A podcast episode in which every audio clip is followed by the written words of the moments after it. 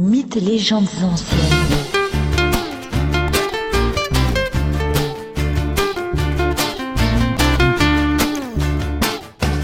L'Iliade, chant 6 et chant 7. Les combats font rage. Les Troyens et les Achéens s'entretuent dans la plaine. Les phalanges se heurtent. Les cavaliers bousculent les hommes à terre. Dans cet épouvantable combat, Mélénas, le roi de Sparte, va pour empaler un Troyen sur sa lance, mais celui-ci le supplie. Accepte de faire de moi ton prisonnier. Mon père paiera une forte rançon, il est riche, il te donnera des métaux et des armes. Mélénas hésite. Puis, se laissant fléchir, il demande à des serviteurs d'emmener le Troyen vers ses vaisseaux pour le faire prisonnier. Agamemnon, roi de Mycène et chef des Achéens, se précipite vers Mélénas et lui ordonne de ne pas agir ainsi. Il lui dit Ne sois pas lâche, Mélénas. Il faut que aucun Troyen n'échappe à nos mains, à la mort, même l'enfant dans le ventre de sa mère. Tous doivent périr et rester sans sépulture ni mémoire. Et joignant le geste à la parole, Agamemnon enfonce sa lance dans la tête du Troyen qui tombe à terre. Le roi de Mycène pose son pied sur l'homme mort et retire sa lance d'un geste sec. Voilà qu'un autre chef achéen ordonne aux Grecs de ne pas s'attarder à piller les corps des soldats troyens, mais de continuer à poursuivre les survivants. Voyant la bataille mal engagée, de nombreux soldats troyens rejoignent leur forteresse, laissant la plaine aux Achéens. Hector, fils du roi Priam, encourage les Troyens à ne pas fuir. Lui-même va trouver les femmes et les vieillards restés à l'abri de la citadelle pour leur demander de prier les dieux et de faire les sacrifices nécessaires pour que ceux-ci favorisent leur victoire. Alors que Hector franchit les portes de Troie, les femmes et les filles se précipitent vers lui, elles lui tournent autour. Elles veulent savoir si leur mari ou leur fils vit encore, s'il a été tué sur le champ de bataille. Il avance et leur demande de se tourner vers les dieux. Il sait, lui, que nombre d'entre elles connaîtront le deuil bien vite. Il va vers le palais. Hector veut parler à sa mère. Celle-ci vient à sa rencontre et lui dit Pourquoi viens-tu ici alors que la bataille gronde dans la plaine? Je vais t'apporter du vin mielleux afin que tu retrouves la force de combattre. Puis avec le vin, tu pourras faire des libations à Zeus. Et Hector répond à sa mère Ne m'apporte pas de vin. Celui-ci me fera perdre ma force et mon courage. Toi, mère vénérable, va au temple d'Athéna et fais les sacrifices nécessaires. Tu pourrais le digénis de moins de un an et demande à la déesse d'épargner Troie, ses femmes et ses enfants. Pour ma part, je vais rejoindre Paris, ton autre fils, et je vais lui demander de se joindre à moi pour retourner au combat. Hector cherche son frère dans le palais. Il le trouve dans une chambre accompagné de Hélène, la belle Spartiate enlevée à Mélénas. Paris est là, à l'abri, polissant ses armes et son bouclier. Hector ordonne à son frère de le rejoindre immédiatement pour combattre les Grecs. Il lui rappelle que c'est lui qui est la cause de la guerre suite à l'enlèvement de Hélène. Paris s'accepte. Puis Hector rend visite à sa femme et à son fils pour leur dire adieu avant de retourner se battre. Lorsque le fils voit son père tout équipé et casqué, il prend peur et se réfugie dans les bras de sa nourrice. Hector sourit et retire son casque pour prendre son fils dans les bras. Il s'adresse alors à Zeus et prononce les mots suivants. Zeus, fais que mon fils, quand il sera homme, s'illustre comme un grand guerrier parmi les Troyens, qu'on dise un jour en le voyant revenir du combat, celui-ci est plus brave que son père, qui la rapporte de sanglantes dépouilles. Ayant ainsi parlé, il dépose son enfant entre les bras de sa femme. Celle-ci le reçoit sur son sein parfumé en pleurant et en souriant. Et Hector, voyant cela, la caresse de la main et lui dit Malheureuse, ne te désespère pas à cause de moi. Aucun guerrier ne m'enverra chez Hadès contre ma destinée, et nul homme vivant ne peut fuir sa destinée, lâche ou brave. Mais retourne dans ta maison, prends soin de tes travaux, de la toile et de la quenouille, et mets les servantes à leurs tâches. Le souci de la guerre appartient à tous les guerriers qui sont nés dans Troie, et surtout à moi. Puis Paris, désormais équipé, rejoint son frère Hector. Tous deux sortent de Troie pour aller combattre.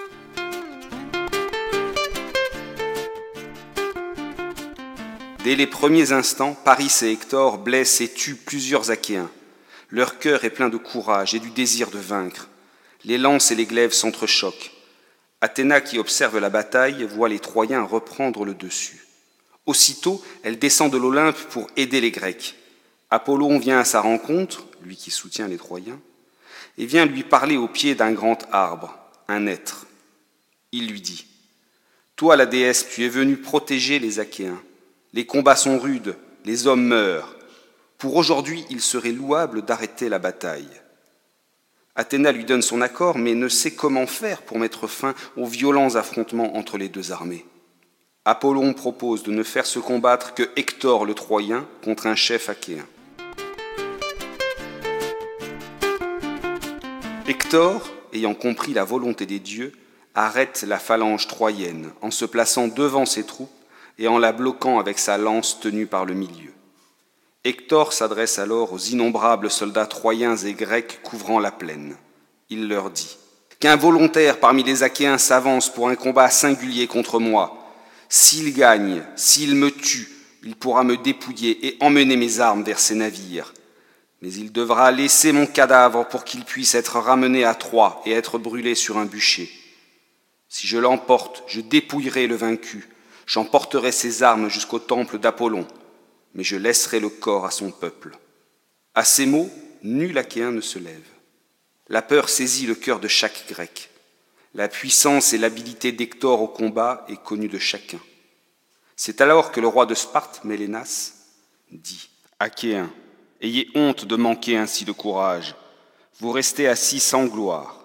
Moi, Mélénas, je m'armerai contre Hector, puisque la victoire est entre les mains des dieux immortels les serviteurs aident Mélénas à s'équiper.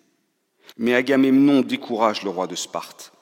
Il lui rappelle que Hector est un puissant guerrier redouté de tous, et que Achille serait le mieux préparé pour ce combat singulier. Mélénas se rassoit, et plusieurs guerriers grecs se lèvent à leur tour. Un tirage au sort désigne Ajax pour affronter le Troyen. Maintenant, les deux hommes se font face. Des milliers de soldats de chaque armée observent et prient les dieux immortels d'accorder la victoire aux leurs. Hector le premier jette sa lance qui transperce le bouclier d'Ajax sans le blesser. Puis Ajax fait de même. Désormais tous deux se ruent sur l'autre tels des lions mangeurs de chair crue. Le combat est dur et violent. Les coups fracassent les armures. Bientôt, alors que la nuit approche, un sage grec et un sage troyen s'avancent auprès des deux guerriers et dressent leurs sceptres entre eux. L'un des sages dit Ne combattez pas plus longtemps, mes chers fils. Zeus qui amasse les nuées vous aime tous deux. Et tous deux vous êtes très braves, comme nous le savons tous. Mais voici la nuit, et il est bon d'obéir à la nuit. Le combat cesse pour la nuit, les soldats rentrent dans leur camp. Le lendemain matin, Grecs et Troyens viennent dans la plaine et ramassent les corps de leurs soldats puis chacun va les brûler sur de vastes bûchers. Bientôt les Achéens décident de protéger leur camp en creusant un long et profond fossé et en disposant des pieux le long de la plage. Les navires sont ainsi à l'abri de la fureur des Troyens. Zeus qui observe le travail des Achéens loue leur courage.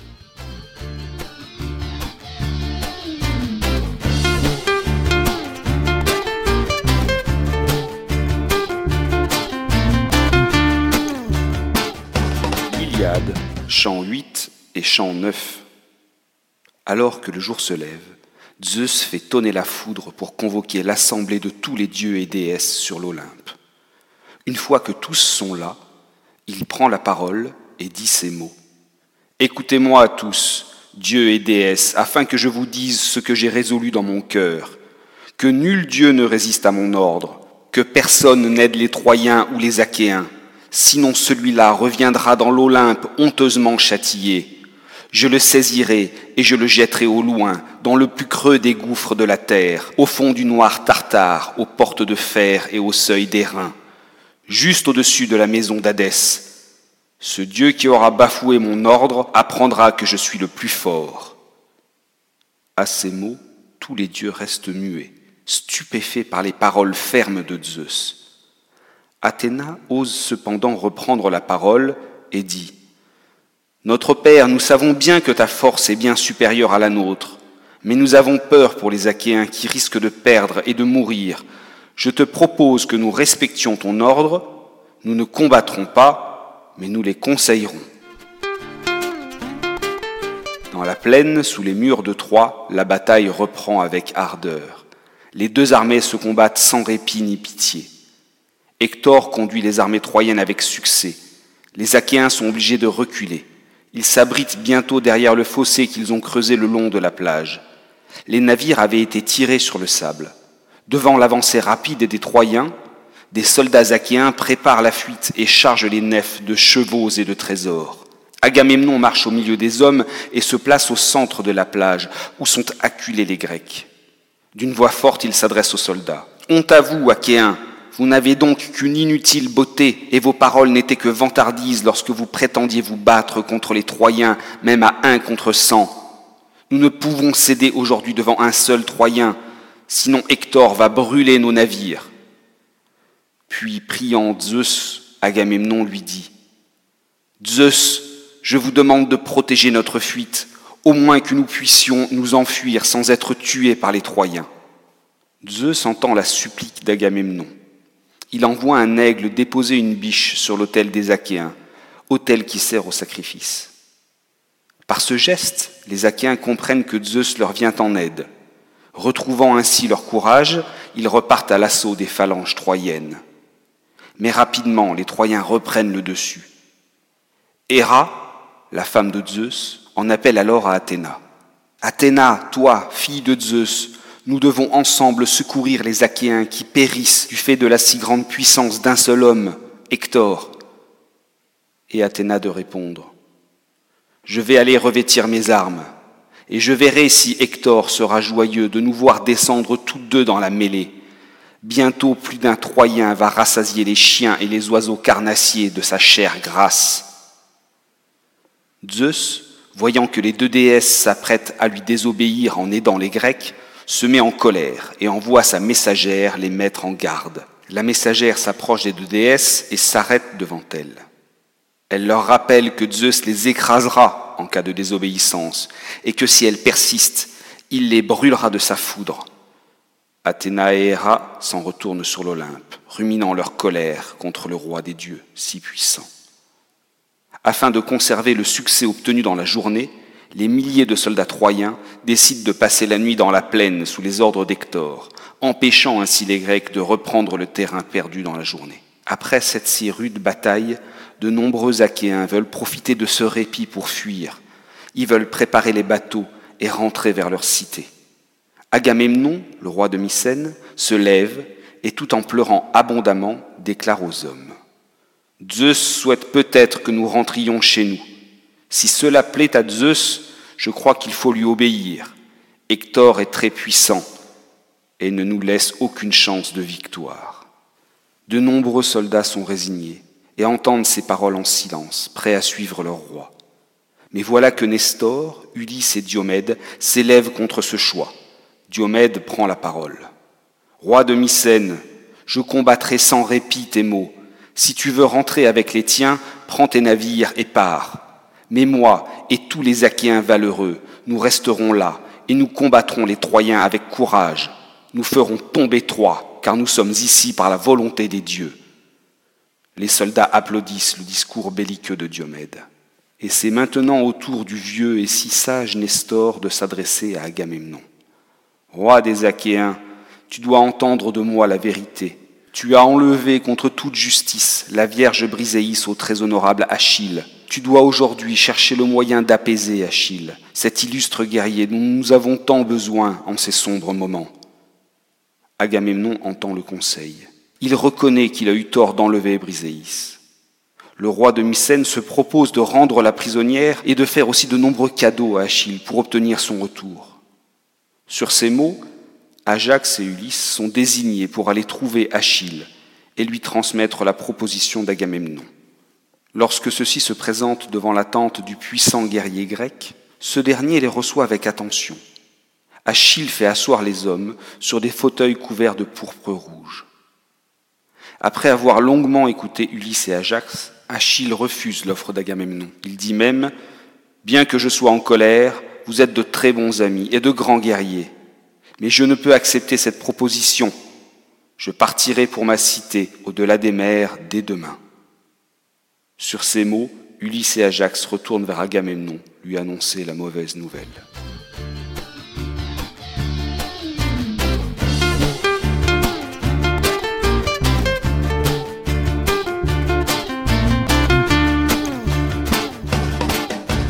L'Iliade, chant 10 et chant 11.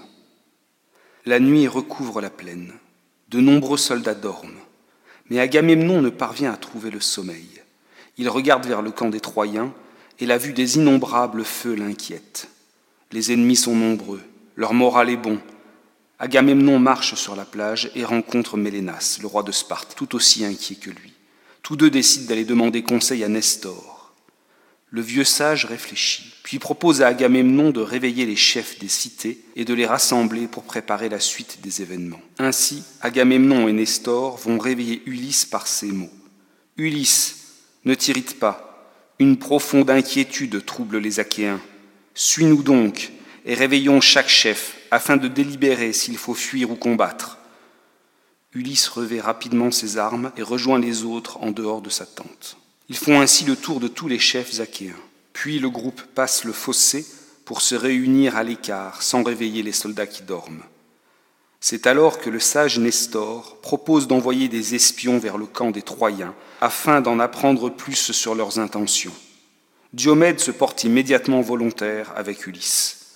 La nuit est déjà bien avancée, il faut faire vite. Les deux hommes finissent de s'armer, Ulysse met sur sa tête un casque recouvert d'une peau de sanglier hérissée de ses dents blanches, tandis que Diomède choisit un casque sans crinière par souci de discrétion. Partant vers le camp des Troyens, les deux hommes prient Athéna afin que celle-ci les aide une nouvelle fois dans cette périlleuse action. Ulysse et Diomède s'avancent désormais comme deux lions à travers la nuit épaisse, au milieu du carnage, des cadavres, des armes et du sang noir. De son côté, le Troyen Hector a eu une idée semblable. Il offre pour sa part aux espions volontaires, en récompense de leur courage, un char et deux magnifiques chevaux. Parmi les soldats troyens, seul Dolon se lève. Dolon est un homme agile et courageux. Il dit à Hector J'irai jusqu'à la nef d'Agamemnon, et je pourrai y espionner sans doute les rois des Achéens. Ceux-ci doivent délibérer pour savoir s'ils doivent fuir ou combattre. Hector demande alors à Zeus de protéger Dolon. Celui-ci se prépare. Il prend son arc et se couvre d'une peau de loup blanc. Il met sur sa tête un casque de peau de belette. Puis il quitte le camp des Troyens et s'avance vers les nefs achéennes. Mais Ulysse aperçoit Dolon. Il dit à Diomède Cet homme ne vient pas de notre camp. Je ne sais s'il vient espionner nos nefs ou s'il vient piller les cadavres. Laissons-le nous dépasser, nous le poursuivrons et nous le prendrons aussitôt. Dolon avance, alors que Ulysse et Diomède restent cachés. Dolon passe devant les deux Achéens sans les apercevoir. Rapidement, Ulysse et Diomède se mettent à sa poursuite. Comprenant qu'il vient d'être repéré, Dolon se met à courir. Mais Ulysse le repousse vers le camp des Achéens. Diomède tire sa lance qui effleure l'épaule de Dolon, puis se plante dans la terre. Dolon s'arrête aussitôt, épouvanté et tremblant. Ses dents claquent. Ulysse et Diomède saisissent Dolon, qui leur dit en pleurant Prenez-moi vivant, je me rachèterai, j'ai de l'or, j'ai du fer. Pour mon affranchissement, mon père donnera plus encore s'il apprend que je suis vivant dans vos nefs. Ulysse lui demande alors ce qu'il fait ici. Dolon lui répond qu'il est venu espionner les rois achéens. Ulysse lui demande où se trouve Hector et si des sentinelles le protègent. Dolon répond, tremblant. Hector délibère à l'arrière, loin du bruit. Aucun garde ne le protège. Les alliés Thraces dorment non loin d'ici. Je vous ai dit la vérité. Diomède regarde Dolon et lui dit Ne pense pas m'échapper, et même si tes paroles sont bonnes, tu es tombé entre nos mains. Si nous acceptons le prix de ton affranchissement, tu pourras encore nous attaquer. Si nous te tuons, tu ne nuiras plus jamais aux Grecs. Sur ces mots, alors que Dolon supplie Diomède en lui touchant la barbe, celui-ci lui tranche la gorge avec son épée. Ulysse et Diomède récupèrent les armes de Dolon, puis tendent l'arc et le casque vers le ciel en disant Réjouis-toi, Athéna, Conduis-nous à nos ennemis. Les deux espions achéens s'approchent du campement des Thraces, alliés des Troyens. Les hommes dorment, leur roi aussi. De splendides chevaux sont attachés juste à côté des tentes. Diomède et Ulysse surprennent les hommes dans leur sommeil et les tuent, puis ils ramènent les chevaux jusqu'aux nefs grecques. Nestor, le sage, les accueille avec une grande fierté. L'exploit d'Ulysse et de Diomède rend le courage aux Achéens. Les deux hommes plongent dans la mer pour enlever de leur peau la sueur et la poussière, avant d'aller se laver dans deux baignoires polies, puis de se parfumer. Au matin, ils font une libation de vin doux en l'honneur d'Athéna. Avec le lever du jour, les hommes des deux camps se préparent à nouveau au combat. Et bientôt les phalanges se font face dans la plaine. La bataille reprend de plus belle. Agamemnon parvient à repousser les Troyens jusque sous les murailles de Troie. Hector est désemparé. Zeus envoie alors sa messagère qui le rassure. Celle-ci lui dit Ne perds pas courage, attends qu'Agamemnon, le roi de Mycène, soit blessé, puis contre-attaque. Tes hommes l'emporteront jusqu'à ce que vienne la nuit. Bientôt, Agamemnon est blessé. Hector s'empresse d'encourager les Troyens à la riposte. Puis c'est au tour d'Ulysse et de Diomède d'être blessés. C'est Paris, l'époux d'Hélène, qui blesse Diomède avec son arc. Les phalanges troyennes prennent à nouveau l'avantage. Les Grecs refluent vers les navires. Achille, debout sur la poupe de sa vaste nef, regarde le combat. Il voit la défaite se produire sous ses yeux. Les Achéens meurent par dizaines. Achille appelle son ami Patrocle et lui dit Vois les Achéens qui souffrent sans moi. Bientôt peut-être viendront-ils me supplier à genoux de les aider. Va voir Nestor le sage et demande-lui qui est ce soldat grec que je viens de voir tomber à l'instant. Patrocle s'empresse. Arrivé devant la tente de Nestor, il reconnaît un des chefs achéens. Il s'apprête à repartir pour annoncer la nouvelle à Achille, mais Nestor l'interpelle par ces mots. Pourquoi donc Achille s'inquiète-t-il de la souffrance des Achéens? Il voit bien que de nombreux et très valeureux guerriers sont blessés ou morts. Moi, jeune, je défendais mes amis. Patrocle est ému par les paroles de Nestor. En rentrant vers la nef d'Achille, il croise un autre ami blessé à la cuisse par une flèche. La situation des Achéens est désespérée.